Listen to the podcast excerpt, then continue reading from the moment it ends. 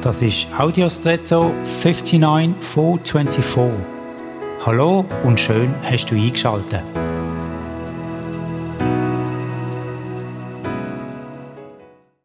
Ich vermute, es gibt nicht so viele Technologien, die nur eine relativ kurze Lebensdauer haben. Für mich gehören zu denen der Overhead-Projektor. Das ist ein Gerät, auf das man transparente Folie legt.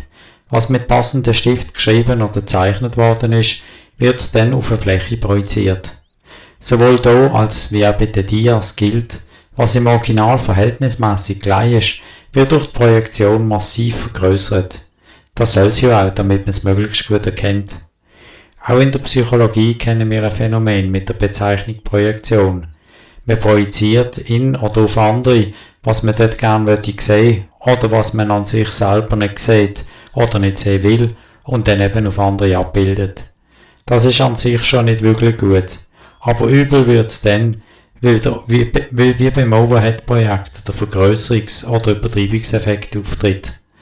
Da ist schädlich in Beziehungen und verdreht oft Wahrheit. Darum ist vor sonnigen Projektionen wirklich Vorsicht geboten. Und jetzt wünsche ich dir einen außergewöhnlichen Tag.